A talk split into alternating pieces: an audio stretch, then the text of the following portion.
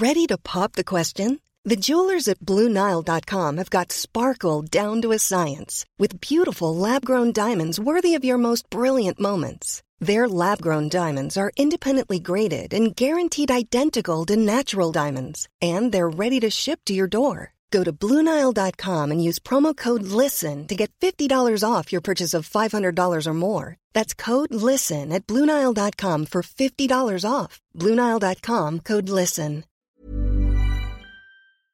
Se van acercando las vacaciones y si tienes un bebé en casa, seguro que te preocupa cómo organizar sus comidas durante los viajes, los días de playa o las salidas a la montaña. Una opción cómoda y muy socorrida son los potitos de Nutriben, porque saben cuánto te preocupa dar a tu bebé tarritos nutritivos y con todas las garantías. Los potitos se preparan aquí en España con los mejores ingredientes, como frutas, verduras, carnes o pescados, y solo emplean aceite de oliva virgen extra. Esos ingredientes tal cual se trituran, cocinan y se envasan al vacío para su correcta conservación. Y ya sabes que igual de importantes son los ingredientes que lleva un alimento como los que no lleva. Los potitos de Nutriben son tarritos que no contienen sal, azúcares añadidos, almidón, colorantes, conservantes, gluten o aceite de palma. Recuerda que los únicos potitos son de Nutriben. Gracias a Nutriben y a su marca Potitos por apoyar los buenos contenidos en este podcast.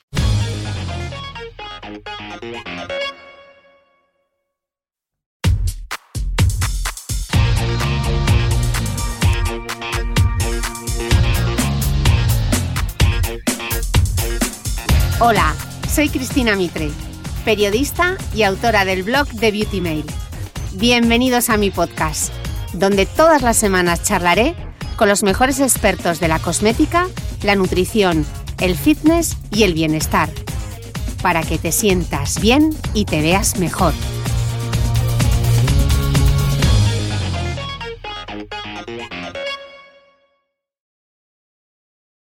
Estoy segura de que en algún momento has leído en Internet algún artículo de mi invitado de hoy. En 2011 arrancó su blog sobre alimentación y hoy Gominolas de Petróleo es un referente en la divulgación sobre nutrición. Cansado de desmentir siempre los mismos bulos en las conversaciones con amigos, mi invitado Miguel Ángel Urueña, doctor en Ciencia y Tecnología de los Alimentos, optó por desmontarlos y fomentar el pensamiento crítico a través de su conocido blog. Hoy hablaremos de su último libro, Que no te líen con la comida, y aprenderemos y descubriremos si realmente estás comiendo bien. Miguel Ángel, bienvenido al podcast y qué ilusión saber que yo estoy en Dubái y tú estás en Gijón en mi tierra. Muchas gracias, un placer, un placer estar aquí. Aquí, eh, digo, aquí en Gijón y aquí en tu podcast también. A ver, porque si no, luego te van a reñir los de Gijón, que ya sabes cómo somos con nuestra patria y con nuestra ciudad. Sí, sí, sí. Oye, Miguel Ángel, ¿cuántas veces has escuchado eso de uno ya no sabe qué comer? Pones un ejemplo muy claro en el libro de lo que se ve a diario en redes, ¿no? Que tenemos por un miedo, por un lado, miedo a los contaminantes que pueden estar presentes en los alimentos y por el otro lado, luego no tenemos muy claro qué alimentos son saludables y la gente sigue dudando si se puede comer un plátano por la noche, porque eso engorda. Sí. ¿Qué situación, sí, sí, hay un montón de hay un montón de mitos y al final acabamos comiendo, acabamos pensando que lo insano es saludable, como unas galletas María, y al revés, que lo saludable es insano, como comer un plátano por la noche porque engorda, o comer naranjas. Bueno, sobre la fruta hay mitos infinitos. Y al final te dicen, ¿y entonces qué podemos comer? Porque la carne tiene antibióticos, las verduras tienen pesticidas, la fruta engorda por la noche y no sé qué comer. Mm. Y, bueno, la cosa, la respuesta es muy sencilla. Lo que pasa que nos complican tanto la vida que, estamos muy despistados. La respuesta a, qué tenemos que comer o qué podemos comer es eh, que la dieta tiene que estar basada o debería estar basada en alimentos saludables que son principalmente de origen vegetal, pues ya sabemos, frutas, verduras, hortalizas, legumbres, y a eso le podemos añadir otros alimentos saludables de origen animal como pescado, huevos, etc. Bueno, pues lo que ya sabemos que es saludable o deberíamos saberlo, es decir, alimentos saludables poco procesados. Mm. parece que lo sabemos, pero luego la situación es muy distinta, ¿no? Porque hablas en el libro de, tres, yo lo he llamado las tres Ds, la desconfianza, el desconocimiento y la desinformación, ¿no? Me gustaría un poco que, hablásemos de esas tres Ds y que nos las elaborases un poco. Sí, pues eh, por ir eh, en orden cronológico, cuando vamos al colegio o al instituto, a la universidad, aprendemos cosas sobre alimentos, bueno, a la universidad ya es una cosa mucho más especializada. Si estudiamos sobre alimentos, evidentemente sabremos sobre ello. Pero cuando vamos a una eh, educación más generalizada, más generalista en el colegio, en el instituto, lo que aprendemos sobre alimentos pues suele ser insuficiente y a veces es hasta incorrecto o está desfasado, pues la pirámide de los alimentos, incluso algunos mitos nos dicen que los aditivos son peligrosos o cosas que vemos en algunos libros de texto que a mí me sangran los ojos. Y por otra parte, tenemos también los, los mitos de toda la vida. Eh, pues las gominolas están hechas de petróleo, por ejemplo, cuando en realidad no es así, están hechas con gelatina. Eh, que los chicles se te pegan a las tripas, que tienes que beberte el zumo enseguida porque si no se le van las vitaminas. Bueno, estos son mitos clásicos, pero hay muchos otros mitos modernos, sobre todo en, en las redes sociales, que si la carne tiene hormonas y antibióticos y nos están envenenando con los aditivos.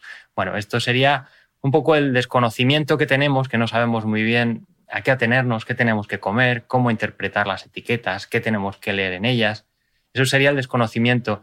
Por otra parte, eh, la desconfianza hacia las instituciones y hacia la industria alimentaria, hacia todo lo que nos suene un poco institucionalizado. Y esto yo creo que se agudizó con la crisis económica de hace unos años, que bueno, pues se cuestionaron las instituciones por motivos evidentes, porque había mucha corrupción y todas estas cosas, y todo eso afectó a la credibilidad, pues eso, de lo que se considera institucionalizado y entre ellos eh, están la, ciencia y la industria alimentaria. Y es verdad que a veces se hace mala ciencia y es verdad que la industria alimentaria pues comete muchos abusos y a veces pues eh, bueno juega eh, a hacer trampas y todas estas cosas. Pero también es verdad que bueno pues la ciencia es una, no es una creencia en la que se pueda creer o no. La ciencia es una herramienta que sirve para describir la realidad y como digo en el libro, pues eh, el agua es H2O y, eso es así. No necesitamos creer en ello o no. Independientemente de que creamos en ello, va a seguir siendo así.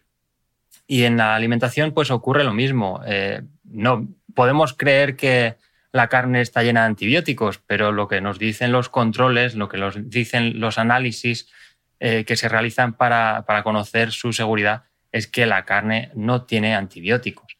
Entonces, bueno, en ese sentido deberíamos tener confianza en lo que comemos, porque los alimentos son seguros.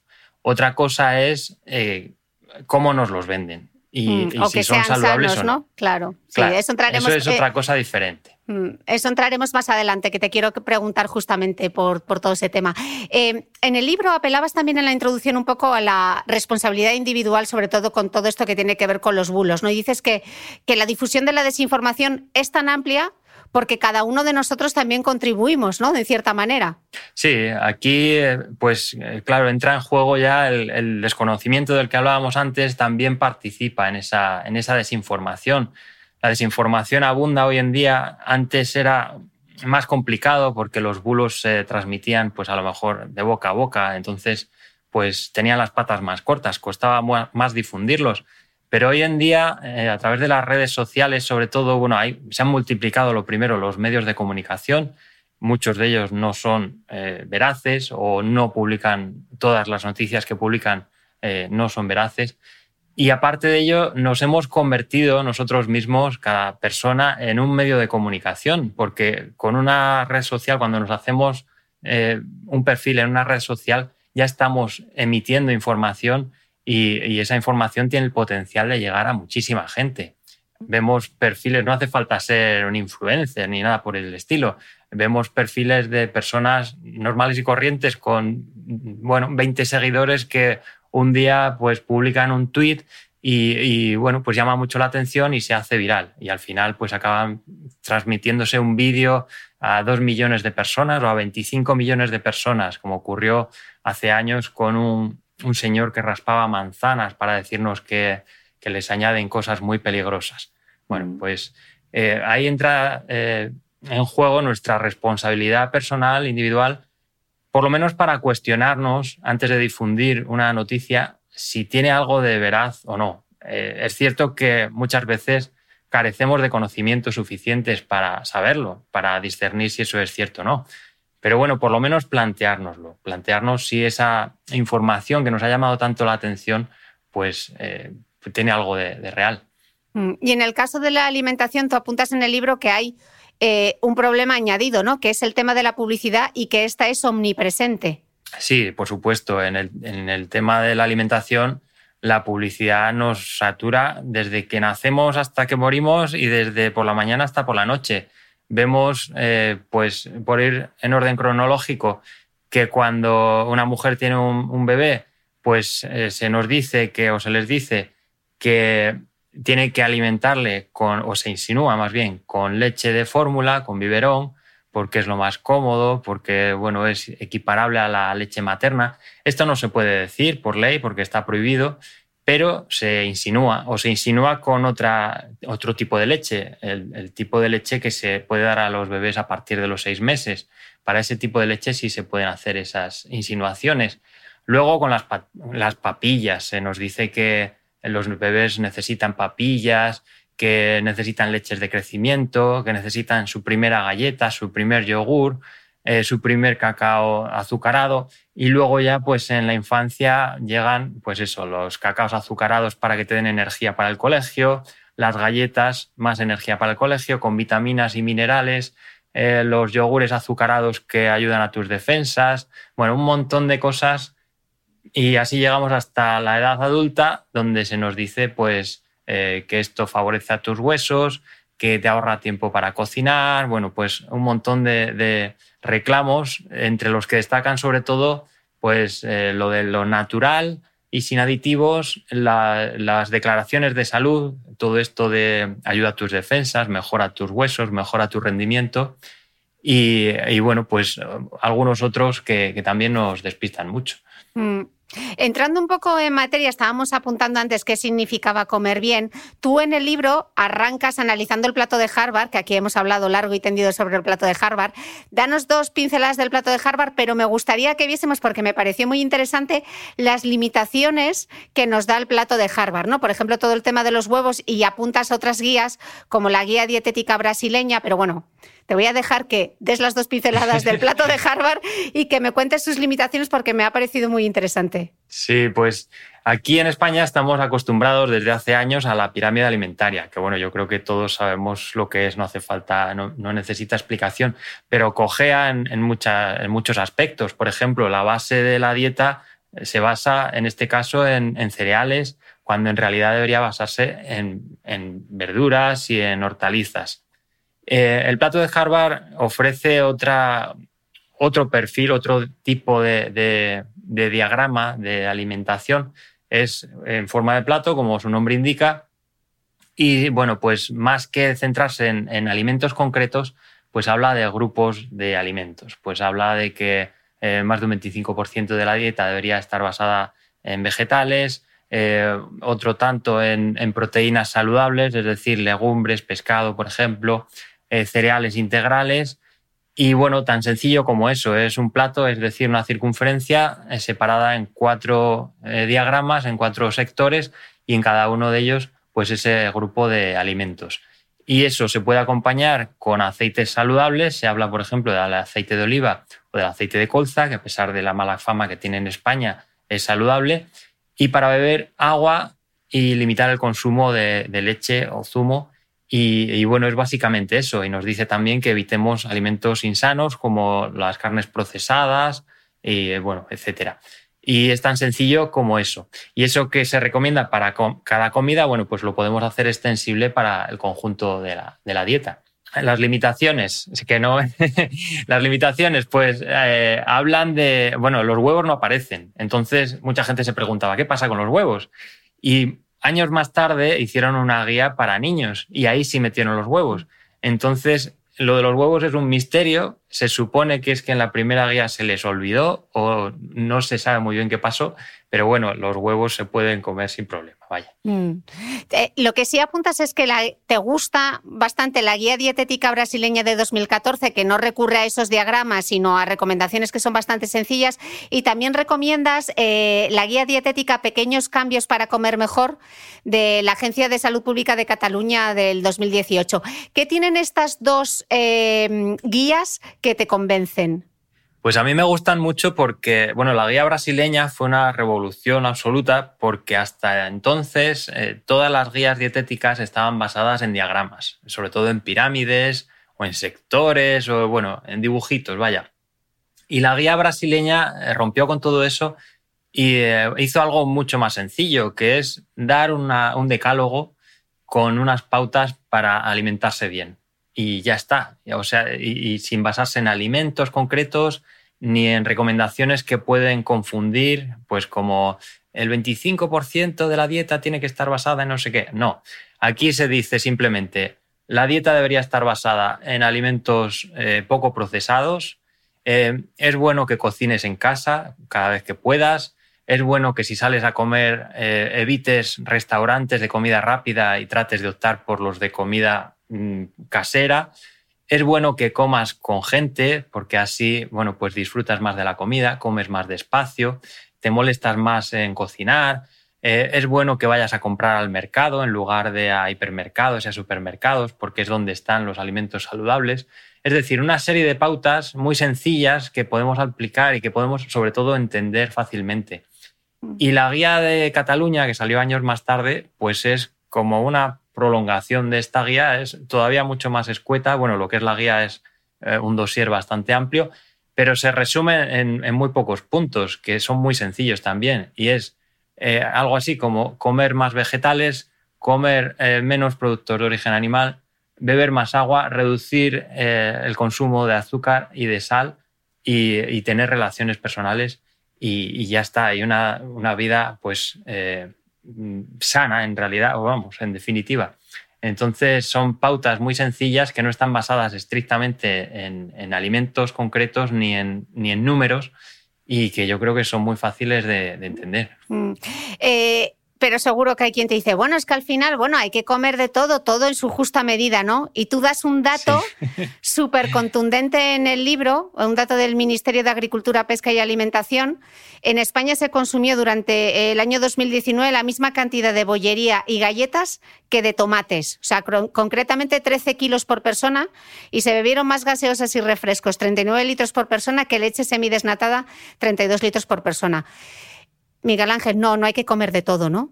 No, desde luego que no. Eh, retomando el inicio de nuestra conversación, que decías, eh, la gente está muy despistada y qué como, pues al final, si nos dicen que el vino es bueno y al día siguiente nos dicen que el vino es malo, si nos dicen que la leche es buena y nos dicen que la leche es mala, pues al final tiramos por la calle del medio y decimos, bueno, pues comemos un poco de todo y ya está. Además nos quedó la frase de hace muchos años que nos decían los nutricionistas, y con razón, eh, una dieta eh, sana, una dieta saludable, bueno, que todavía se dice, es una dieta eh, variada, comer un poco de todo, ¿no? Pero bueno, esto era aplicable al entorno que existía hace unos años, cuando comer un poco de todo era comer un poco de todos los alimentos saludables que había, porque la variedad de alimentos ultraprocesados y de alimentos insanos era mucho menor de la que hay ahora. Entonces, en ese entorno de, hace décadas, comer un poco de todo, sí, era comer un poco de lechuga, comer un poco de tomate, comer un poco de pollo, pero en el entorno de hoy en día, comer un poco de todo significa pues comer un poco de donuts, comer un poco de em, croissants, comer un poco de lechuga y eso no es saludable. Eh, igual que entonces es eh, comer un poco de todo dentro de una oferta de alimentos saludables.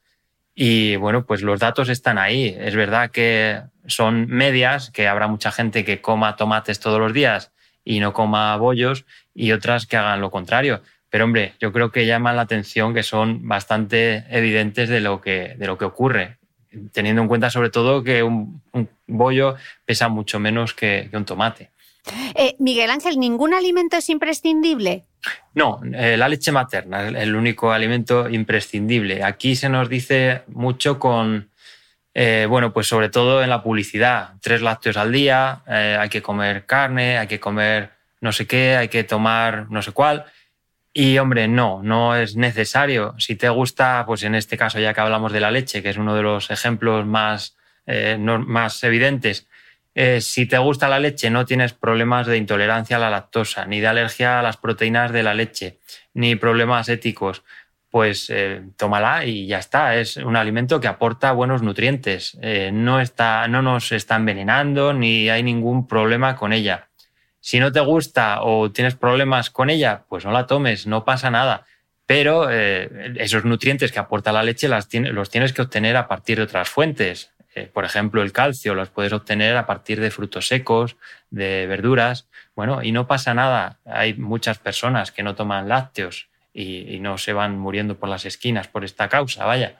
Mm, y el famoso concepto de la dieta equilibrada, el famoso 50-30-20, 50 hidratos de carbono, 30 grasas y 20 proteínas, ¿esto es así o realmente no funciona? Pues a mí esto siempre me ha chirriado porque es como algo muy vacío, muy hueco, eso del concepto este de, dieta equilibrada, que además me suena un poco, como digo en el libro, pues a hacer equilibrismo, a hacer algo complicado para mantener una buena dieta. Y, es que no hace falta, claro, si, eh, si entendemos que seguir una buena dieta, tenemos que, que para hacerlo tenemos que contar los nutrientes que comemos, uy, ya he comido un 25% de hidratos, ya no puedo comer más, y tenemos que andar pesando lo que comemos, hombre, pues eso eh, no, es, eh, no es práctico, no se puede llevar a, la práctica. Eh, y además es que se suma pues un pequeño detalle, pequeño entre comillas, que no es lo mismo obtener ese 25% de grasas o de proteínas o de lo que sea a partir de un alimento saludable que a partir de otro insano. Es decir, podemos mantener esas mismas proporciones que nos recomiendan para una dieta equilibrada, pues a partir de pizzas, eh, donuts, eh, empanadas de, yo qué sé, de jamón con chorizo, y, cumplimos esos, ese aporte de nutrientes, pero eso no quiere decir que sea saludable. Tenemos que obtener esos nutrientes a partir de alimentos saludables. Y lo de las proporciones, pues también está un poco en discusión. Es verdad que necesitamos un mínimo de ciertos nutrientes, pero no está muy claro cuánto, no está muy clara qué proporción necesitamos de cada uno. Mm. Así que bueno, en definitiva no se trata de contar nutrientes ni de contar ni hacer cuentas de lo que vamos comiendo, sino de bueno, pues seguir una dieta eh, basada en alimentos saludables una dieta variada y, ya está, tan fácil y tan complicado como es. Y tan complicado como esto. Eh, Miguel Ángel, recomendaciones que suelen ser súper habituales, dime si sí o si no, ¿vale? Comer cinco veces al día. No. Te explico por qué, ¿no? Porque si no, pues se nos machaca, es que hay unas cuantas cosas que con las que se nos machaca todos los días, eh, pues una de ellas es eso, come cinco veces al día.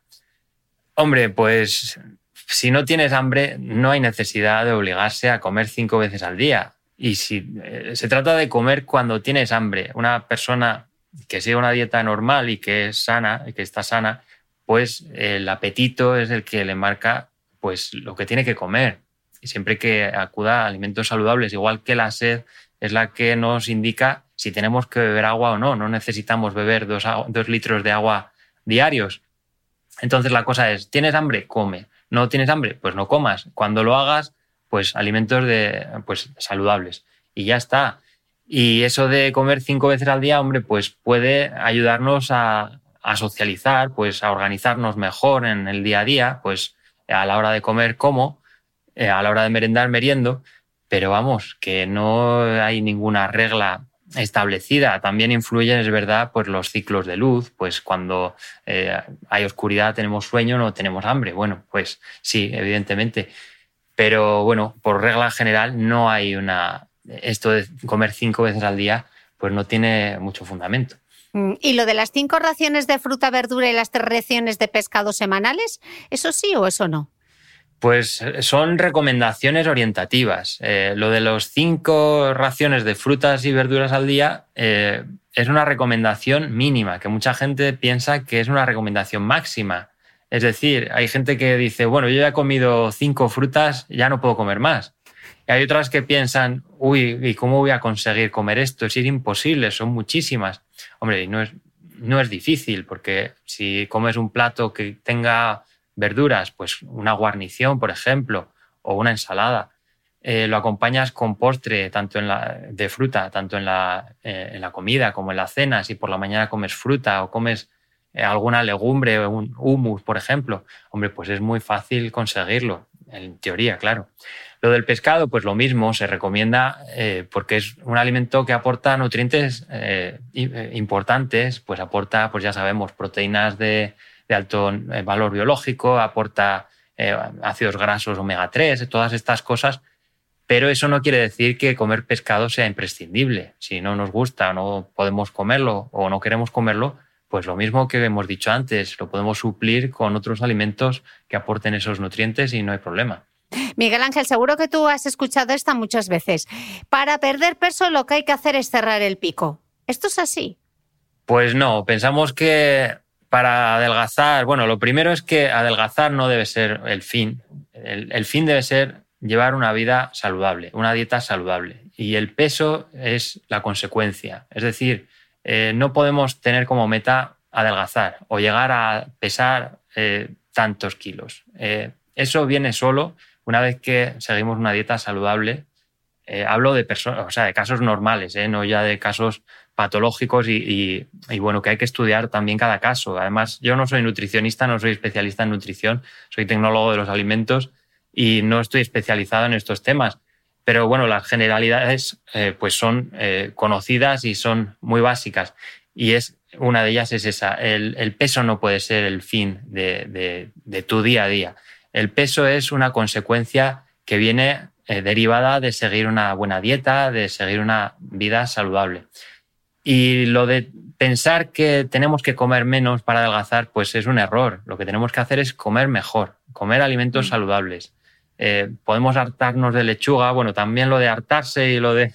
Tampoco me, gusta hablar con estos términos, pero bueno, quiero decir que no, no hace falta que nos preocupemos por la cantidad que comemos eh, si estamos alimentándonos de forma saludable, porque bueno, eso no va a tener una repercusión significativa sobre, sobre este aspecto. Entonces, el problema es eh, pues cuando acudimos a alimentos insanos, ahí sí, y no hace falta comer mucho para engordar, si ya, que hablamos de, peso. Vimos hace unos meses una palmera de chocolate que aportaba 2.300 calorías o 2.600 calorías, una barbaridad, que es lo que la cantidad de energía recomendada para un adulto cada día lo obtenemos comiendo una sola palmera de chocolate. Eso es, vamos, una aberración. Mm. Eh, Miguel Ángel, más o menos sabemos eh, lo que hay que hacer para seguir esa dieta saludable, ¿no? Que estábamos viendo antes. Y sin embargo, no parece tan fácil de conseguir porque depende de un montón de, factores. ¿Cuáles son los más determinantes? Uf, esto es para escribir un libro, por lo menos. Otro más. Pues es que hay muchísimos, hay muchísimos. Decimos que comer bien es muy fácil porque la teoría es muy sencilla, ya hemos dicho que es alimentos saludables y ya está, pero es que hay infinidad de factores que nos lo complican y por eso estamos como estamos. Si fuera tan sencillo, no habría los problemas que hay. Estamos muriendo por estas causas, no estamos muriendo por que nos estén envenenando con los aditivos ni por otras cosas que nos dan más miedo estamos muriendo de enfermedades cardiovasculares, de diabetes tipo 2, de, este, de obesidad. Estos, estas enfermedades eh, derivadas de enfermedades metabólicas que vienen muchas veces asociadas a, un consumo de alimentos insanos. Y entonces no es tan fácil. No es tan fácil y se debe, pues, eh, por una parte a la publicidad que nos despista, por otra parte a que no tenemos tiempo o no le dedicamos tiempo a cocinar, a comprar, a que no sabemos cómo hacerlo, a que mm, no tenemos dinero suficiente para hacer según qué cosas. No digo que, comer bien sea caro porque no lo es, pero es verdad que cuando tenemos poco dinero la cosa se complica mucho. para seguir una vida saludable. No tenemos piscina en casa como en el, en el patio de vecinos, como otras personas que tienen más dinero, no tenemos gimnasio, no tenemos tiempo para hacer ejercicio, tenemos que estar trabajando, eh, tenemos un sueldo precario que, bueno, pues nos hace más fácil consumir alimentos muy baratos que son los insanos, como galletas, como bollos de chocolate. Hay muchísimos factores que, nos complican. Eh, las etiquetas que no entendemos. Al final lo difícil es comer bien, aunque en teoría es, fácil, pero, pero en la práctica es muy, muy complicado. Mm. Tú escribes en el libro que para entender la situación actual de sobrepeso y obesidad y para tomar las medidas encaminadas a ponerle freno, eh, hay que aclarar que la alimentación, como dices, no depende solamente de lo que está en, nuestra mano, ¿no? de lo que elegimos. Eh, si tú estuvieses a los mandos de este avión, si tú pudieses decidir, ¿qué serían las primeras cosas que cambiarías? Pues, pues hay unas cuantas. Es verdad que eh, hay muchos factores que escapan de nuestro control y, eso a veces no se entiende porque solemos pensar que si una persona tiene obesidad, bueno, de hecho eh, la vemos con desprecio, no decimos que tiene obesidad, decimos que es gordo. Si, vemos que una persona es gorda y así con ese desprecio y con esa no vaya a ser que me vaya a tocar a mí, pues eh, pensamos que es por su culpa, que no tiene fuerza de voluntad, que es muy vaga, que algo habrá hecho. Y esto no es así. Eh, hay, evidentemente tenemos parte de responsabilidad, pero no toda la responsabilidad es nuestra. Ya hemos visto pues, que hay muchas cosas que funcionan, que van en nuestra contra y cosas que no podemos, ya no solo factores externos, sino también cosas, eh, factores intrínsecos. Cuando una persona tiene sobrepeso o tiene obesidad, su organismo no funciona correctamente. Su mecanismo de apetito y saciedad no funciona correctamente. Es decir, comiendo la misma cantidad que una persona sana, no siente la misma sensación de saciedad, necesita comer más, eh, no se sacia tanto, tiene más apetencia por alimentos insanos. Es decir, son muchas cosas que influyen. Entonces, eh, hay que tomar medidas para controlar esos factores eh, mira que doy vueltas para contestar a tu pregunta. Voy. luego, te lo voy a aterrizar de otra manera, no te preocupes, que estoy esperando a que llegues. pues hay muchas, muchas cosas que se pueden hacer y, bueno, es evidente que hay que tomar medidas eh, políticas, eh, medidas no solo encaminadas a, a, pongo aquí un sello Nutri-Score, que es de lo que se habla últimamente. Eso, solo, tan solo con hacer eso no es suficiente, ni mucho menos pues hay que tomar otras medidas encaminadas a mejorar la educación, por ejemplo, en los colegios, a mejorar la educación también para los padres, porque de poco sirve que los niños sepan lo que es comer bien si cuando llegan a casa sus padres no les ponen alimentos saludables o no les ofrecen alimentos saludables.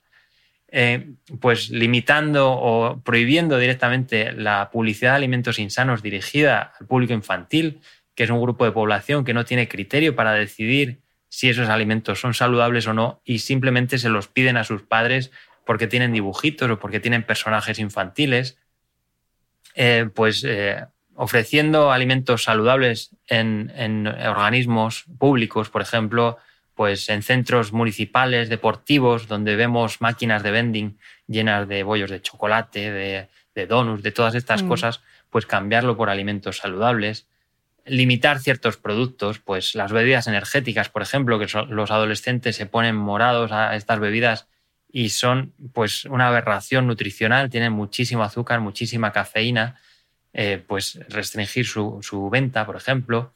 Eh, bueno, pues muchas cosas, muchas cosas se pueden hacer. Y que de hecho se puede hacer porque tú en el libro apuntas a la ley de alimentos en Chile, que es una política encaminada a mejorar la alimentación de la población con medidas que incluye, entre otras cosas, prohibir la publicidad de alimentos insanos dirigidas al público infantil. O sea que no solamente tienen un Nutri-Score que me parece que es bastante mejor que el nuestro, eh, ahora nos vas a explicar eh, esos sellos que ponen los chilenos y también qué hacen en los países del norte o sea, que se puede hacer, que no estamos hablando de cosas surrealistas o de quimeras, que son cosas sencillas que se podrían poner en práctica.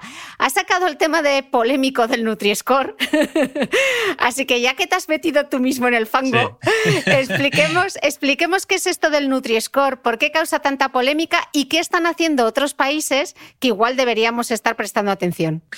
Pues es un, bueno, yo creo que ya mucha gente ha, hablado, ha oído hablar de ello porque últimamente no se habla de otra cosa. Bueno, yo también pierdo un poco la perspectiva para mí, que me fijo en las noticias de alimentos. No vamos a dar nada, por supuesto, porque igual dicen, oye, el Nutriscore, ¿y eso que era del Nutriscore? que me lo expliquen. Sí, sí, yo lo explico. Pues es un sello que se va a poner, que ya se pone, pero que se va a poner más en, el frontal de los envases de los alimentos. Y es un código de colores que en principio tiene la misión de informarnos sobre lo, saludable o no que es ese alimento.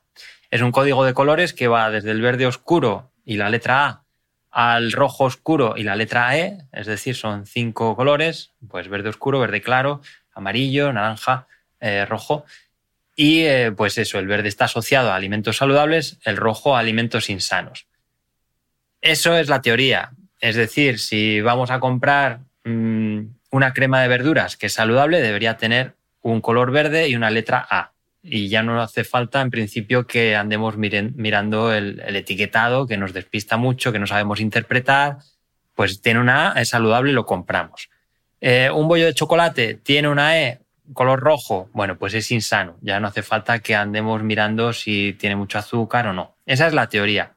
¿Qué pasa en la práctica? Pues que en cuanto se anunció esta medida, eh, pues surgieron comparaciones. Se publicó, por ejemplo, que al aceite de oliva le correspondía una C o una D, no recuerdo bien, una C creo que era. Eh, bueno, es igual. Una mala nota, vaya. Y a los refrescos eh, con edulcorantes, como no tenían azúcar, pues les correspondía una B. Es decir, nos daban a entender que lo insano era bueno y que lo saludable, como es el aceite de oliva, era malo. ¿Por qué ocurre esto? Porque el Nutri-Score esa nota la obtiene a partir de, bueno, pues unas puntuaciones. Lo que hace es puntuar de forma negativa la energía, la sal, el azúcar y las grasas saturadas y puntúa de forma positiva eh, la presencia de proteínas, de fibra, de frutas, verduras, etc. Entonces, eh, cuando hacemos esto, pues se corre el riesgo de, pues eso, una bebida eh, sin azúcar, edulcorada, como un refresco de cola, como no tiene azúcar, no tiene grasas saturadas, es decir, no tiene lo que puntúa negativo, pero tampoco lo que puntúa positivo, pues la nota final es buena. Un aceite de oliva, como aporta mucha energía y aporta grasas saturadas, pero no tiene de lo que puntúa positivo, como son proteínas y fibra, pues la nota final es negativa.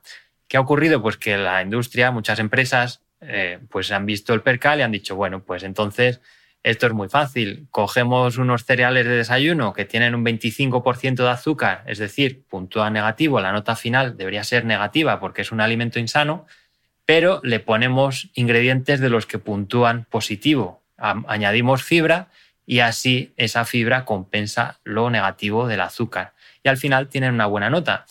En resumen, vamos a comprar y vemos cereales de desayuno con una letra B y un color verde. Decimos, uy, esto es saludable, lo voy a comprar. Y vamos a comprar y vemos unos frutos secos con una nota negativa y un color naranja o, rojo. Y decimos, uy, esto es insano al final pues contribuye al despiste, a, la desorientación. Y bueno, pues de ahí viene la, polémica y las críticas, básicamente. También se nos dice que es un código eh, que sirve para interpretarlo de forma sencilla, pero luego se nos ha dicho que no, que es para comparar por categorías de alimentos, que no significa que sea saludable, sino que es lo mejor de entre una categoría. Por ejemplo, si una pizza tiene una A, no debemos interpretar que es saludable, sino que es la mejor de entre esa categoría. En definitiva, al final tenemos que saber cómo interpretar ese código y deja de ser, de, ser inmediato, de ser instantáneo. Intuitivo, Entonces pierde un poco su función, claro. Hey, I'm Ryan Reynolds. At Mint Mobile, we like to do the opposite of what Big Wireless does. They charge you a lot. We charge you a little. So naturally, when they announced they'd be raising their prices due to inflation, we decided to deflate our prices due to not hating you. That's right. We're cutting the price of Mint Unlimited from $30 a month to just $15 a month. Give it a try at mintmobile.com slash switch. $45 upfront for three months plus taxes and fees. Promote for new customers for limited time. Unlimited more than 40 gigabytes per month. Slows. Full terms at mintmobile.com. Hey, it's Ryan Reynolds, and I'm here with Keith, co-star of my upcoming film, If, only in theaters May 17th. Do you want to tell people the big news? All right, I'll do. Sign up now and you'll get unlimited for $15 a month in six months of Paramount Plus Essential Plan on us. Mintmobile.com slash switch. Upfront payment of $45 equivalent to $15 per month. Unlimited over 40 gigabytes per month. Face lower speeds. Videos at 480p. Active Mint customers by 531.24 get six months of Paramount Plus Essential Plan. Auto renews after six months. Offer ends May 31st, 2024. Separate Paramount Plus registration required. Terms and conditions apply if rated PG. ¿Sabías que los bebés son capaces de autorregularse y comer lo que necesitan? Hasta el primer año, la leche ha de ser su alimento principal, bien sea lactancia materna o artificial, y poco a poco podrán ir probando diferentes texturas y alimentos. Ahora, con buena temperatura, a todos nos gusta salir más de casa, y en verano pasamos mucho tiempo fuera, en la playa, la montaña o recorriendo el mundo. Si tienes un bebé que ya ha empezado con la alimentación complementaria, para esos momentos puedes contar con los diferentes tarritos que ofrece Potitos. Hay recetas para bebés desde 4 y 6 meses y solo llevan ingredientes como frutas, verduras, carnes o pescados que se trituran y se envasan tal cual. Los potitos de Nutriben son tarritos seguros, fáciles de conservar y transportar, ya que no necesitan refrigeración, tan solo mantenerse en un lugar fresco. Se calientan en microondas o al baño María, sin conservantes ni azúcares añadidos. Gracias a Nutriben y a su marca Potitos por ser nuestro mecenas del mes.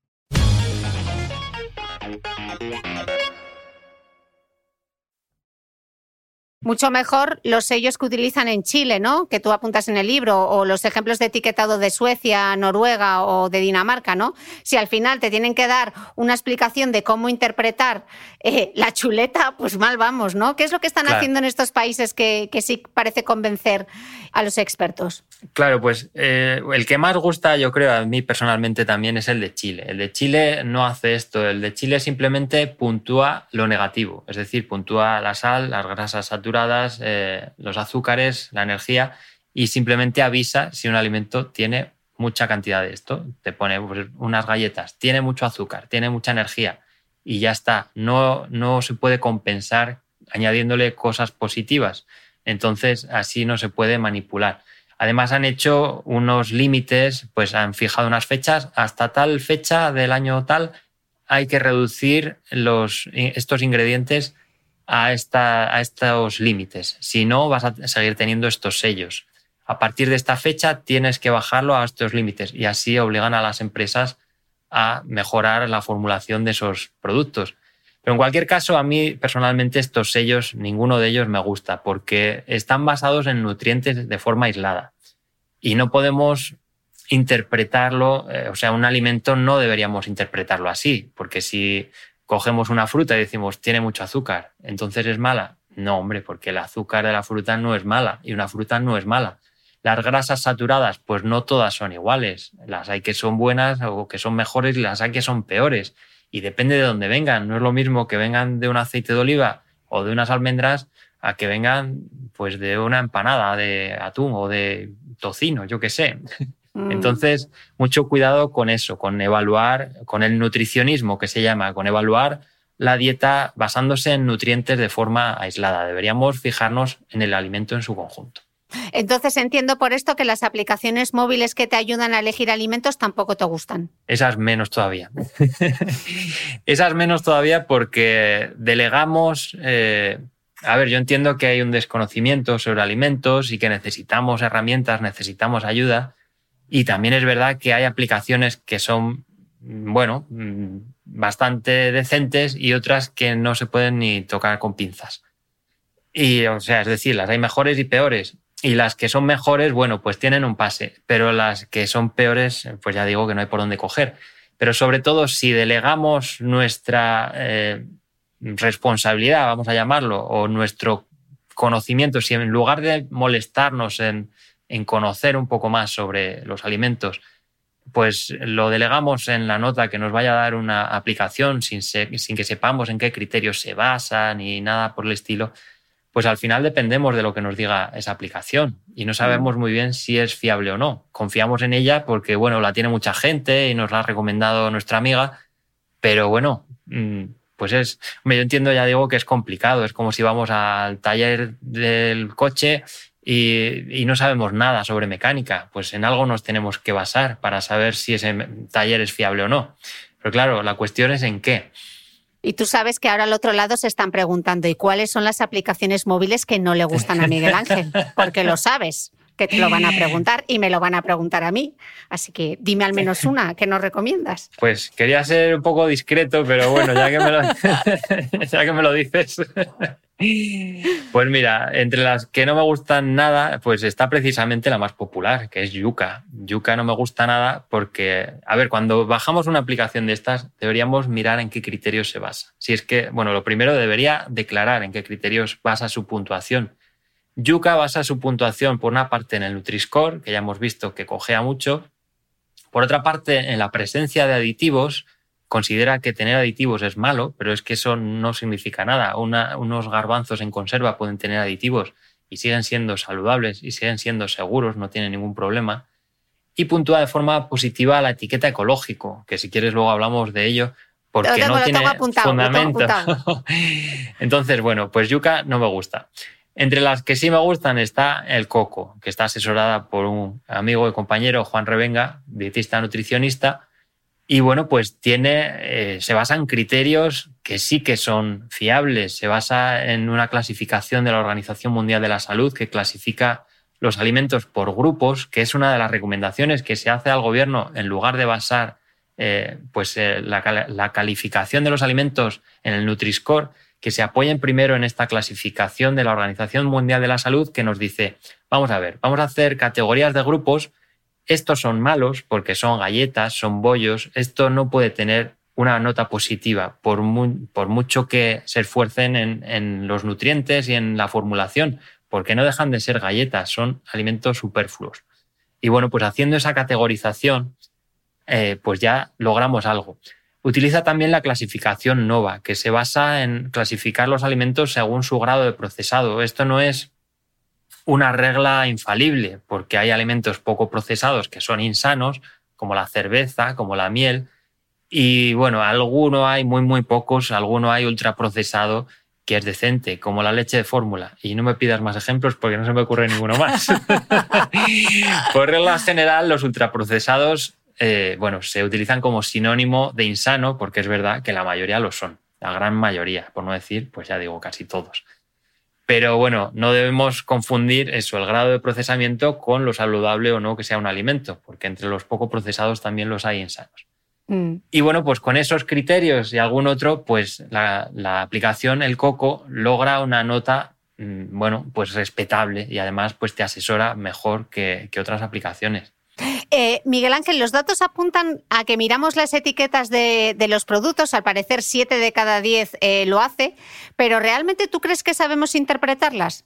Pues sí, yo creo que no, yo creo que no y, bueno, por eso he venido aquí a hablar de mi libro. que se lo compren, pero danos tres pinceladas. que está muy bien, que yo me lo he leído de, de, página a página y os puedo asegurar que está súper bien porque lo explica muy bien. Se te nota, muchas gracias, se te nota que lo has leído. Cover, iba a decirlo en inglés, perdón.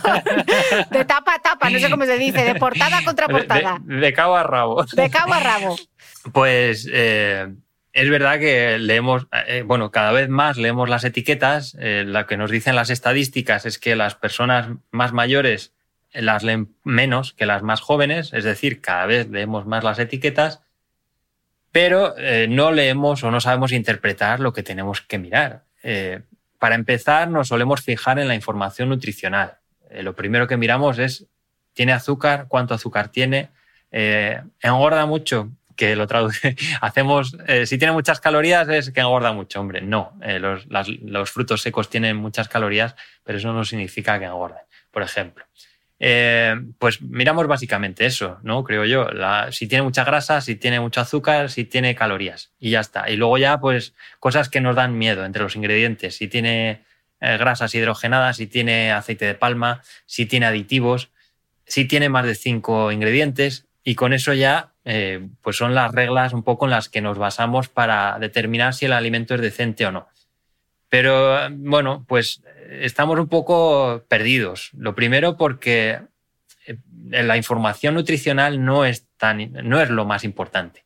Deberíamos ir por orden y lo primero que deberíamos mirar es la denominación legal de venta, que esto nos suena chino porque no sabemos ni lo que es, Y es lo básico, es, es fundamental. Y, se entiende muy bien con un ejemplo. Cuando vamos a comprar eh, queso rallado, por ejemplo, vemos en el envase cosas como eh, mix rallado o pizza o sándwich, nombres que nos sugieren que eso es queso, con imágenes de hamburguesas, de, un plato de espaguetis, cosas así. Y se ve además, por una ventanita se ve el producto, se ve que tiene aspecto de queso rallado. Pero eso es una denominación eh, comercial, eso es una marca. Eso cuando se nos pone ahí rayado, no pone queso por ningún lado. No no nos están diciendo que eso sea queso. Si le damos la vuelta al envase y vemos la denominación legal de venta, que tiene que figurar pues, por donde están los ingredientes y todo eso, justo delante de la lista de ingredientes, pues ahí tiene que indicarse una descripción que está regulada por la ley, eh, pues ya sea el nombre que le corresponde o una descripción lo más fiel posible a, a lo que es el producto. Y en algunos casos veremos que es queso rallado, pero en otros casos veremos que es preparado lácteo o preparado graso con no sé qué y que de queso tiene muy poco. Y para saber eso, bueno, ya una vez que sabemos eso, que a veces pensamos que nos están engañando, bueno, a veces nos engañan directamente, como en este caso, pero otras veces no es que nos engañen, es que no sabemos distinguir las categorías de alimentos que existen. Hay, eh, pues, igual que en el jamón cocido, por ejemplo, hay jamón cocido extra, jamón cocido normal y fiambre de jamón cocido, eso viene por detrás en la etiqueta, pero no sabemos que existen esas categorías y no sabemos distinguirlas, bueno, pues deberíamos empezar a aprender a, conocerlas, por lo menos. En la lista de ingredientes, eh, pues ya sabemos que aparecen los ingredientes, pero lo que, no solemos, lo que no solemos saber es que tienen que enumerarse por orden en función del peso que ocupan en el producto. Es decir, los ingredientes que aparecen primero son los mayoritarios, y los que aparecen al final son los que están en menos cantidad. Así podemos saber si un alimento tiene, por ejemplo, al principio muchas harinas refinadas, bueno, si los primeros puestos son para harinas refinadas, azúcar, sal, etcétera, pues significa que el producto, eso es, suéltalo, como dice Frozen.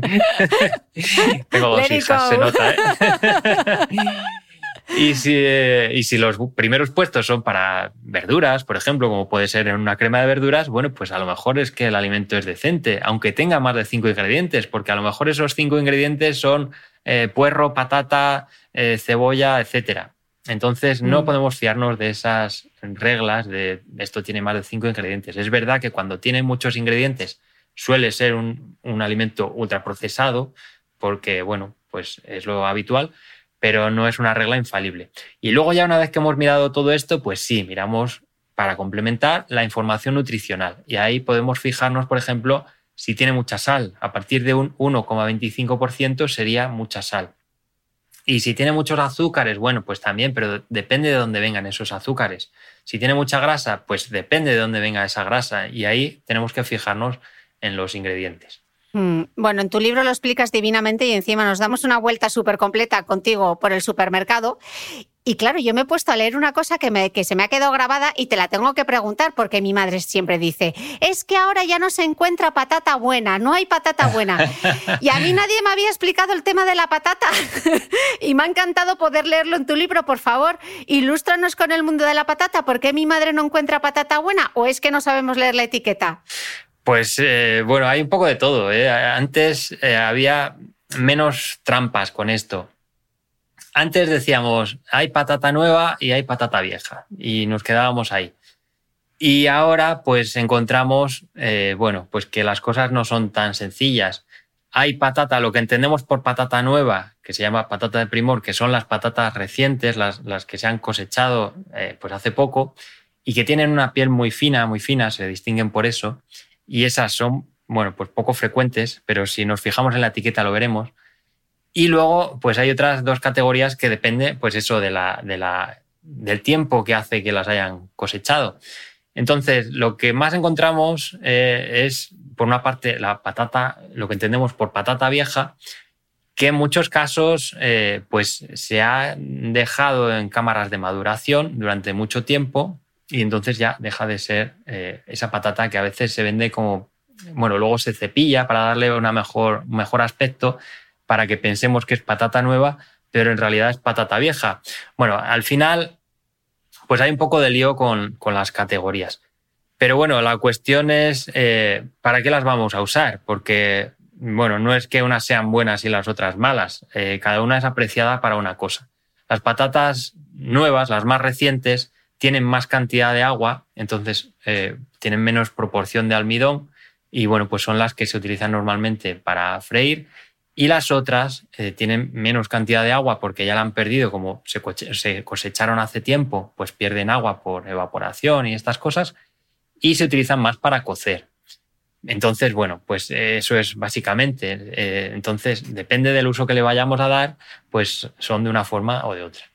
Bueno, yo aclaro esto porque igual soy la única ignorante en el mundo mundial, pero yo cuando iba a comprar patata y veía perfectas, pero aquí se venden así, no sé si en España ahora es así, perfectas para guisar, perfectas para cocer, perfectas para freír. Y decía, jo, menudo reclamo de marketing si al final son patatas, ¿qué más dará? Y leyendo tu libro fue como, ostras, pues no, parece que es importante. Así que por si allá afuera hay alguien tan ignorante como yo, que sepáis que en el libro lo explica, lo explica fenomenal. No, no, hay mucha gente que lo desconoce y es verdad que parece un reclamo de estos chorra de, bueno, pues me lo ponen ahí para vender más patatas. No, es verdad que hay variedades. Bueno, lo primero depende de la variedad, no todas son iguales, ni todas están indicadas para el mismo fin. Y, depende de, pues eso, del tiempo que se hayan cosechado. Normalmente la variedad más abundante es la que se llama Mona Lisa, que es un poco ambivalente, ¿vale? Tanto como para freír como para, para cocina, para cocer, vaya. Y ahí sí que a veces nos bueno, pues hacer un poco de, truco porque te ponen la misma patata y con la misma cosecha te ponen para freír y para cocer. De hombre, si es la misma patata.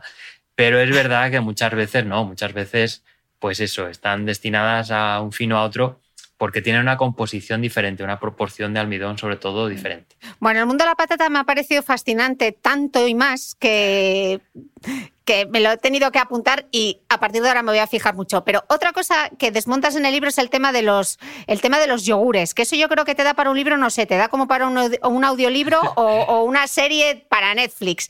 Estos yogures que aparecen ahora, yogures sin lactosa, ¿son un timo los yogures sin lactosa? Pues mucha gente piensa que sí, pero no, porque los yogures tienen lactosa.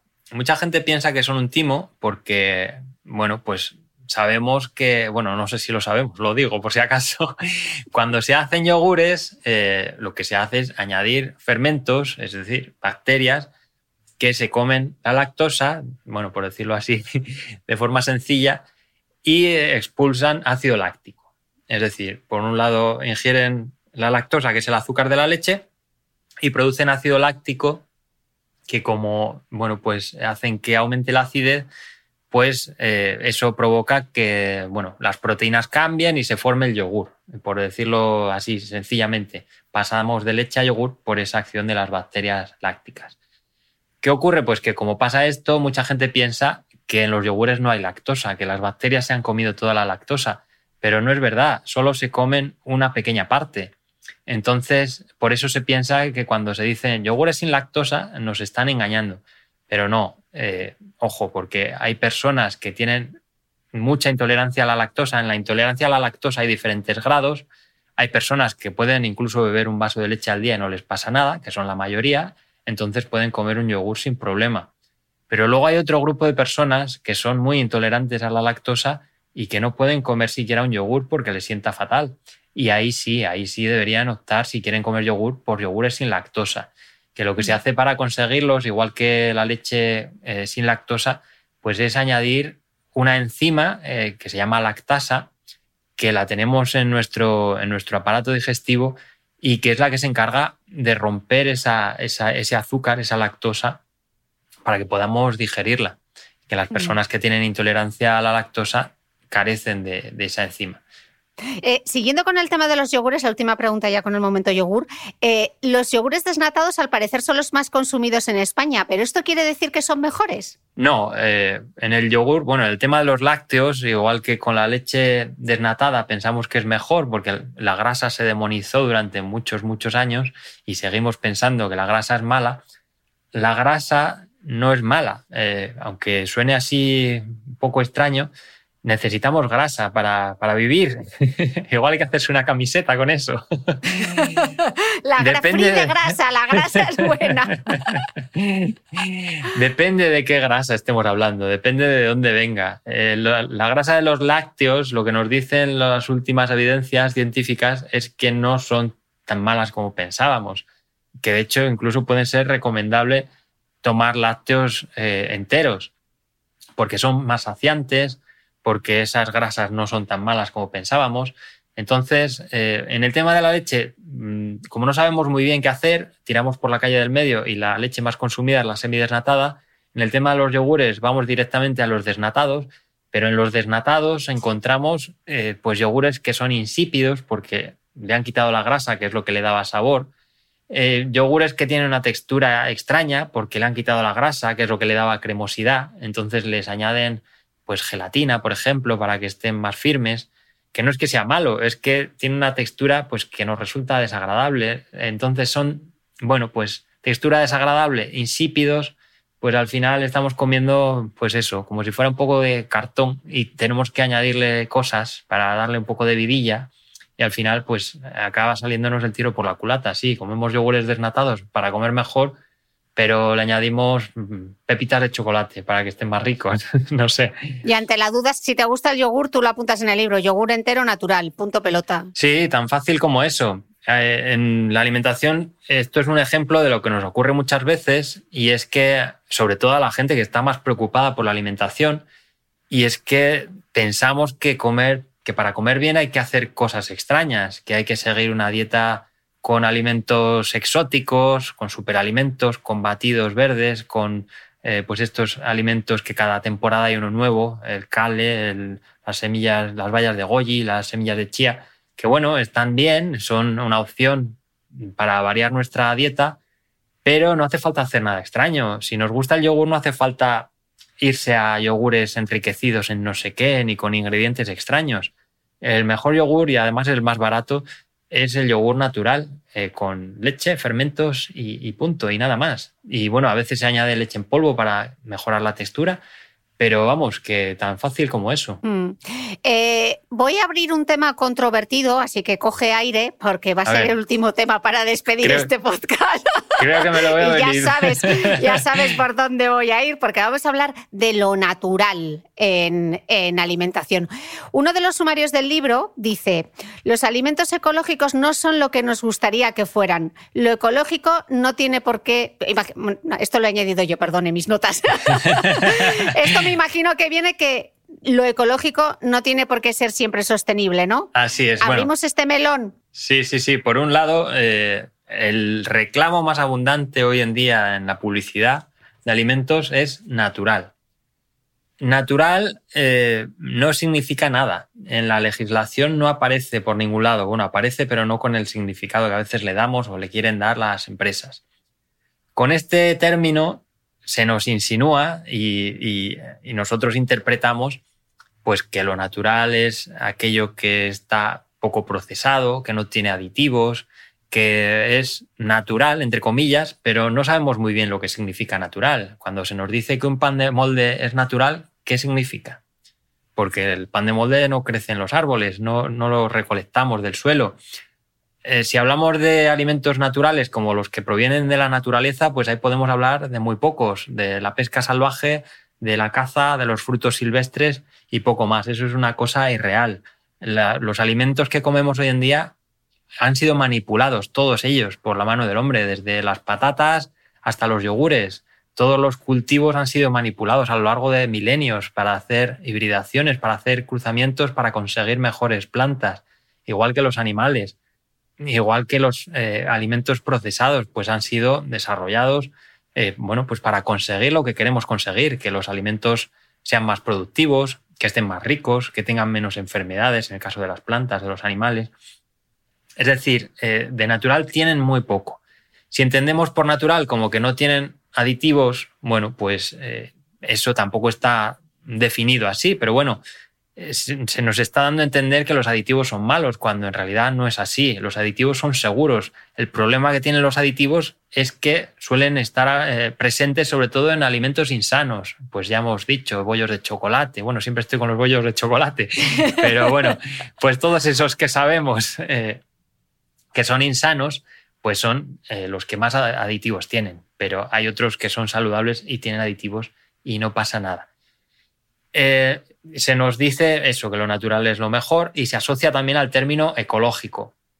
Se nos dice que lo ecológico en la publicidad es más saludable, está más rico, es más sostenible, es más seguro y es que ninguna de esas cosas tiene fundamento.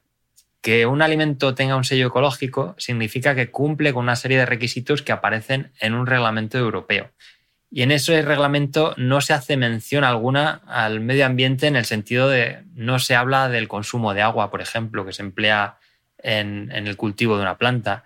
No se habla de la huella de carbono que implica su transporte o su producción, por ejemplo. No se habla del envase, por ejemplo. Entonces podemos encontrar en España eh, kiwis de Nueva Zelanda envasados en plástico o manzanas de Italia envasadas en bandejas de plástico con el sello ecológico. Y, bueno, se puede hacer porque el reglamento no mm, regula ninguna de esas, ninguno de esos aspectos. el reglamento además cojea en muchos, en muchos ámbitos. Eh, se hace un poco eh, defensa o se basa en criterios que no son científicos. Pues se apoya la homeopatía, por ejemplo, que hace unos años mucha gente creía en ella y ahora cada vez más, afortunadamente, pues ya mucha gente se está dando cuenta de que es un engaño, de que no tiene ningún fundamento.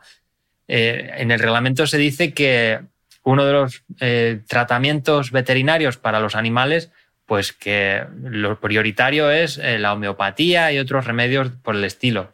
Y los remedios, los otros, lo que llaman medicina alopática, que es la medicina, la que funciona, pues solo se puede utilizar en casos, en el en último caso. Es decir, primero utilizamos lo que no funciona y luego ya cuando no hay más remedio utilizamos lo que sí funciona. En el caso de la agricultura se habla de la biodinámica, que es una pseudociencia basada en, las creencias de un señor que dijo hace 200 años que enterrar cuernos con cristales de cuarzo a la luz de la luna eh, favorecía las cosechas, algo que no tiene ni pies ni cabeza y eso aparece en un reglamento europeo, en el de agricultura ecológica. Entonces son cosas se dice también que el, cultivo de esos alimentos debe respetar los ciclos naturales, pero se permite el uso de invernaderos. O sea, son cosas que son un poco contradictorias. En definitiva, lo que es el sello ecológico no dice lo que nos gustaría que fuera. A mí también me gustaría que todo eso fuera verdad, el primero.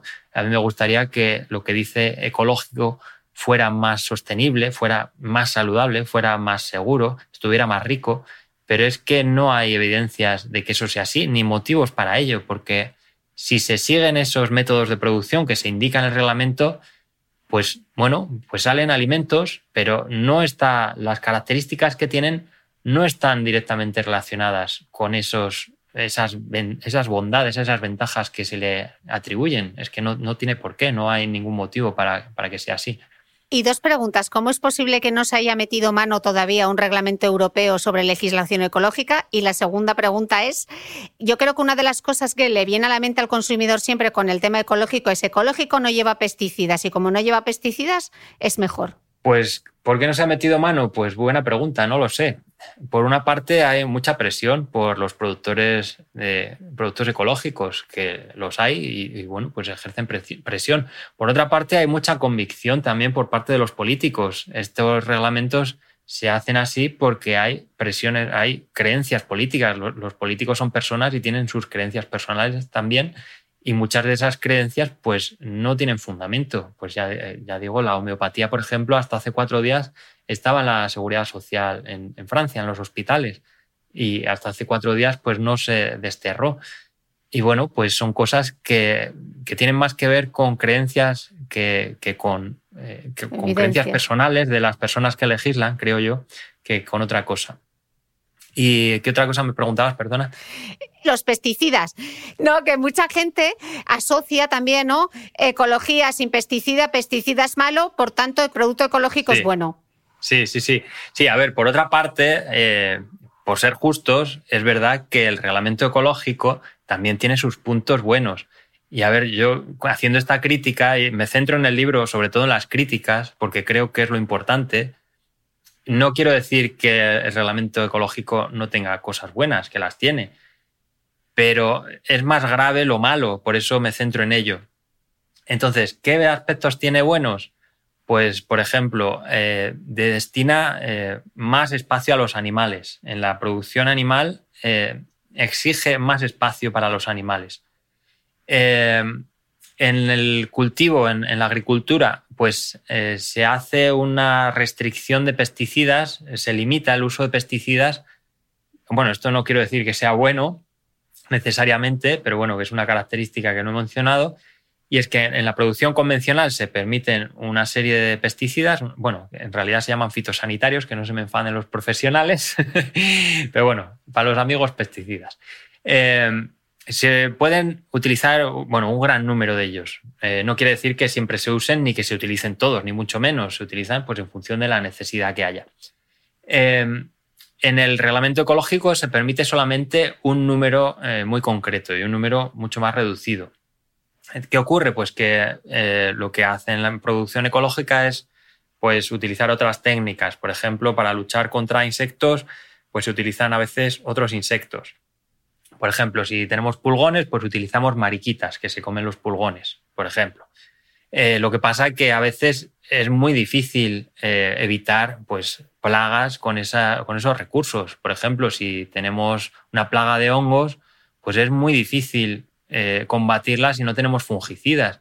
ahí lo que se hace es abusar muchas veces del cobre, que es uno de los pesticidas permitidos en, en agricultura ecológica, y por eso, bueno, el cobre es tóxico, se utiliza eh, a veces en, grandes cantidades y se va acumulando en el suelo y por eso la Unión Europea ha limitado su uso, estaba intentando, estaba debatiendo a ver si lo prohibían o no. Y bueno, pues eh, quiero decir, no están exentos de, riesgos estos eh, que se utilizan en agricultura ecológica tampoco. Entonces, bueno, pues todo, pues utilizado pues debidamente, pues tiene sus ventajas y sus inconvenientes. Eh, al final todos tienen, tanto los convencionales como los ecológicos, tienen que cumplir la misma legislación en lo que se refiere a los límites de, residuos. Es decir, una carne no puede tener antibióticos, sea ecológica o sea convencional. Una verdura no puede tener pesticidas, sea ecológica o sea convencional. Pero es que la carne ecológica tiene más sabor. bueno, me río por la cara que has puesto. Esto no, tiene por qué ser así tampoco. aquí lo que se hace muchas veces es confundir el sistema de, producción. Y confundimos porque asociamos el sistema extensivo, que significa que los, animales están libremente en el campo, pastando en grandes llanuras. Eso es sistema extensivo, no quiere decir que sea sistema ecológico. Sistema ecológico es, recordemos, el que cumple unos requisitos que aparecen en la legislación.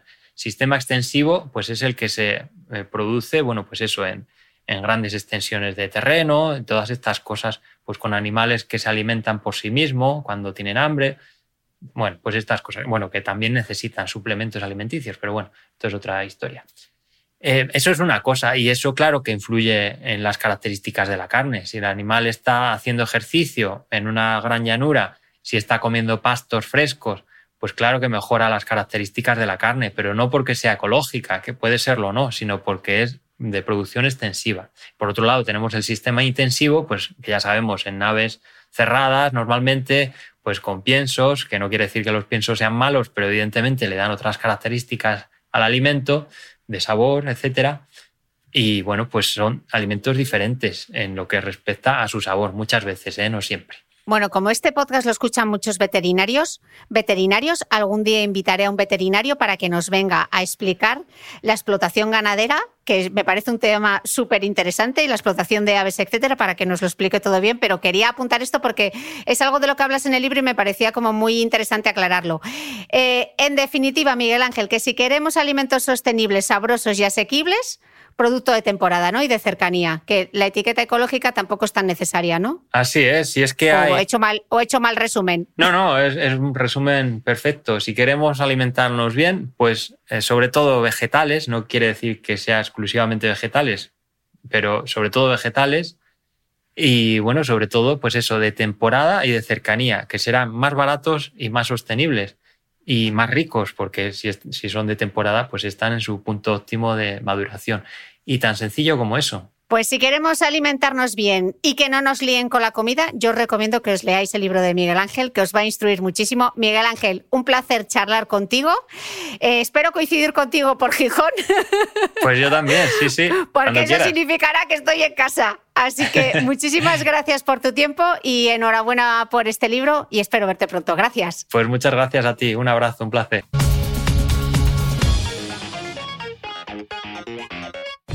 No olvides que todas las notas de este capítulo están en mi blog de beautymail.es. Además, si no quieres perderte ninguna entrevista, suscríbete al podcast de Cristina Mitre en tu reproductor de podcast habitual. Y un último favor, si me escuchas en Apple Podcast, regálame unas estrellas y déjame una reseña, porque así ayudas a que este podcast siga creciendo. Muchas gracias y nos escuchamos de nuevo el próximo domingo.